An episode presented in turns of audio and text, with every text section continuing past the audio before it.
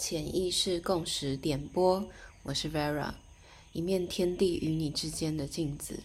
我们面对爱情是什么样子？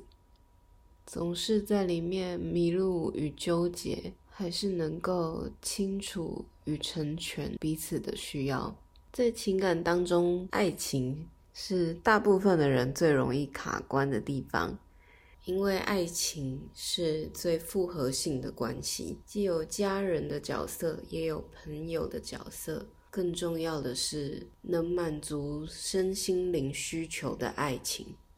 通常在一段刻骨铭心的爱当中，很容易会陷入僵局，然后你会发现有某一些重复的事情不断的发生。像是在爱情里面，总是不小心会遇到有伴侣的对象，在爱情里面委曲求全，在爱情里面想要按照剧本掌控全局，就好像达成了一个 KPI 一样。这种不断重演、问题一直浮出水面的情况，可以从我们的故事里面去看见。就像小花小时候常常被爸爸家暴，妈妈呢又常常不在家，什么事情都要一个人处理，所以呢，她她必须要自己自主起来，能够有决定性。可是即使她在人生当中很茫然，她还是要茫然的做决定。即使他一直有很多的怀疑，他在问他的父母的时候，父母也不是很在乎或者是很关心，因为父母已经非常忙了，所以他在这方面他没办法得到任何的引导或者是关心或答案。所以当情感关系出现的时候，就像一根浮木一样，他把所有期待都放在那个浮木上面，他想要自己塑造一个他理想的。情感关系塑造一个理想的家庭，扮演一个他心目当中的理想父母，他会想要有更多时间可以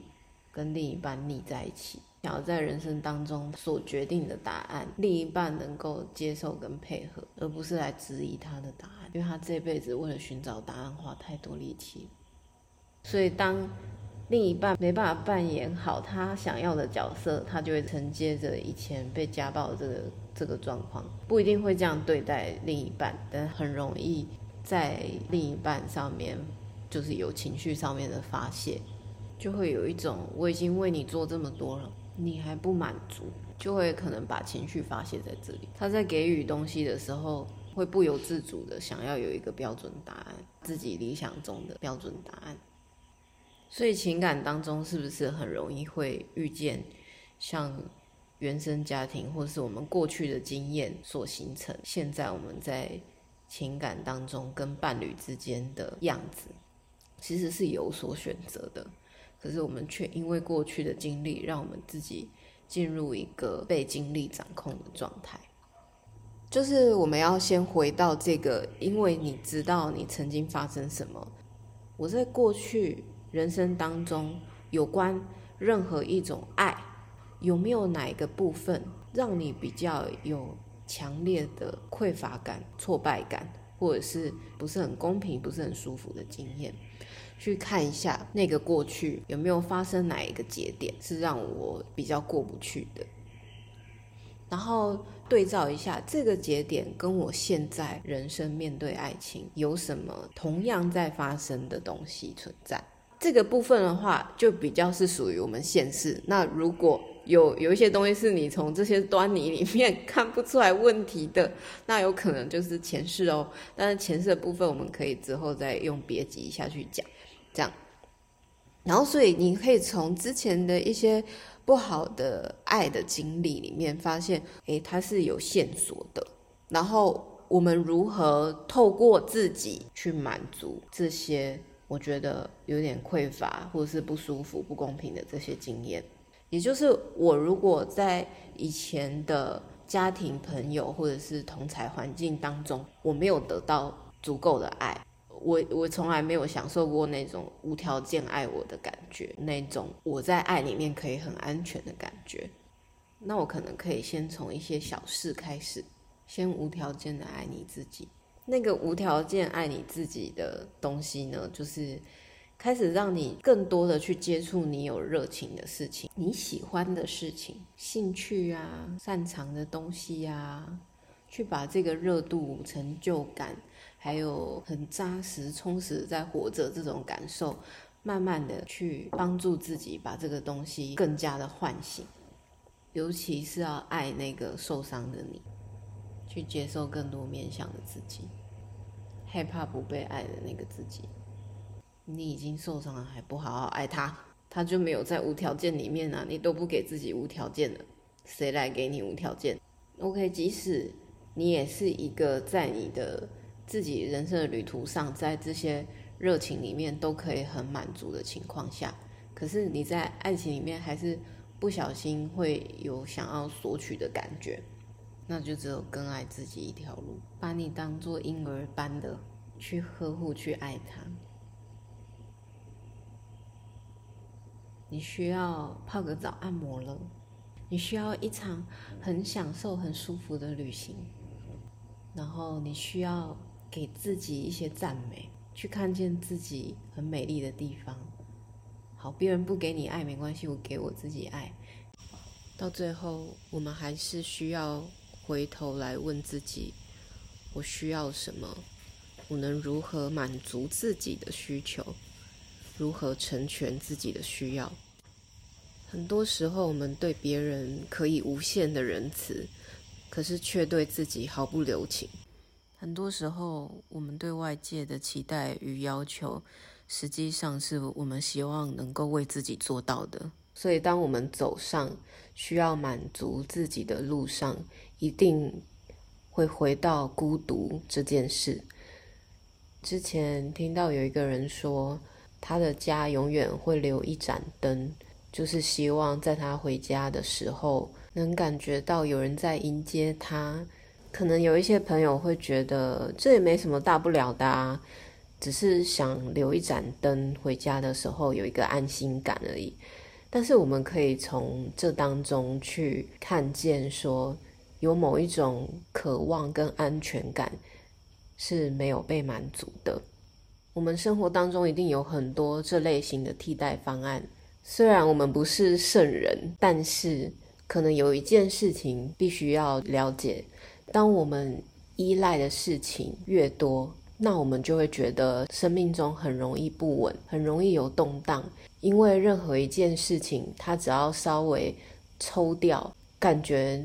你就少了一个依靠。可是这依靠不是从我们自己本身给予自己的，我们就会比较容易处在一个没有安全感的情况下。为什么总是会想追？为什么总是会想抓住不放？我们可以讨论一个本能性的问题。我小时候去海边浮潜的时候，有坐香蕉船，然后香蕉船上几乎都是不会游泳的人啊，就只有我。或者是少数几个小朋友会游泳，然后呢就好死不死翻船了。那因为不会游泳的人很多嘛，所以如果你不会游泳，你又掉到水里面，第一件事情你会做什么？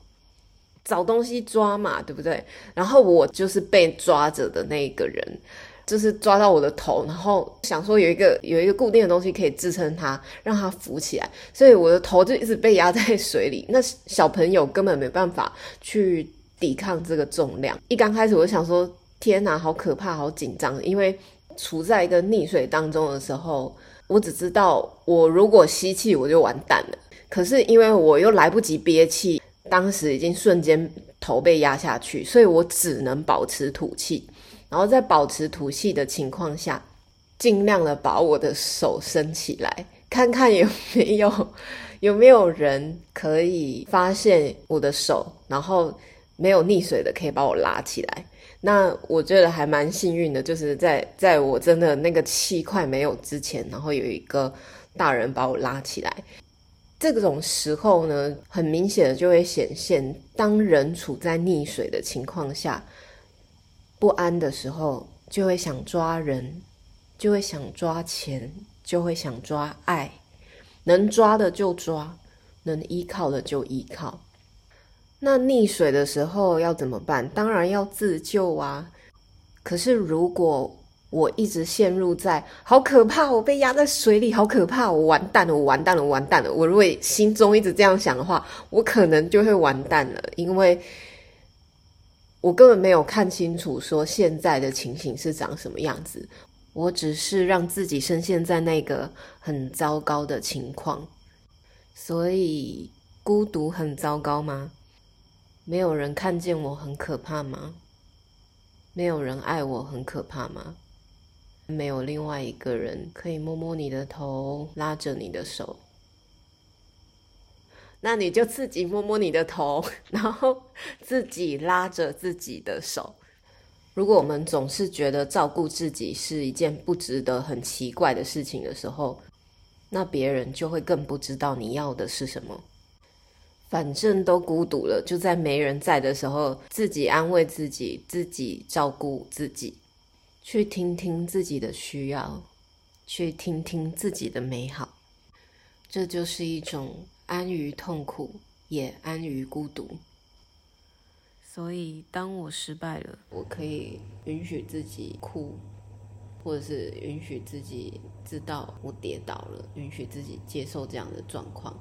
然后让自己去看见，其实还有很多机会，然后路上。也还有很多的你可以去探索的东西，所以你就不会因为这个跌倒，你就觉得天哪，我就不能再站起来。嗯，这样，它是需要一种看见。啊，有一天，我开始觉得我自己真的很独特哎，我可以穿越各种梦境，穿越各种意识体，我可以透过我内在的本源，让它变成一种我独有的舞蹈。我可以透过我痛苦的体验，去让别人理解，说其实所有的痛苦都是有尽头的，让大家知道，只要你心中有光，光就会存在。然后也可以知道，说一切美好的东西都是在当下的时候最美，所以我就不会因为这个当下过去了，我就执着于以前好美好，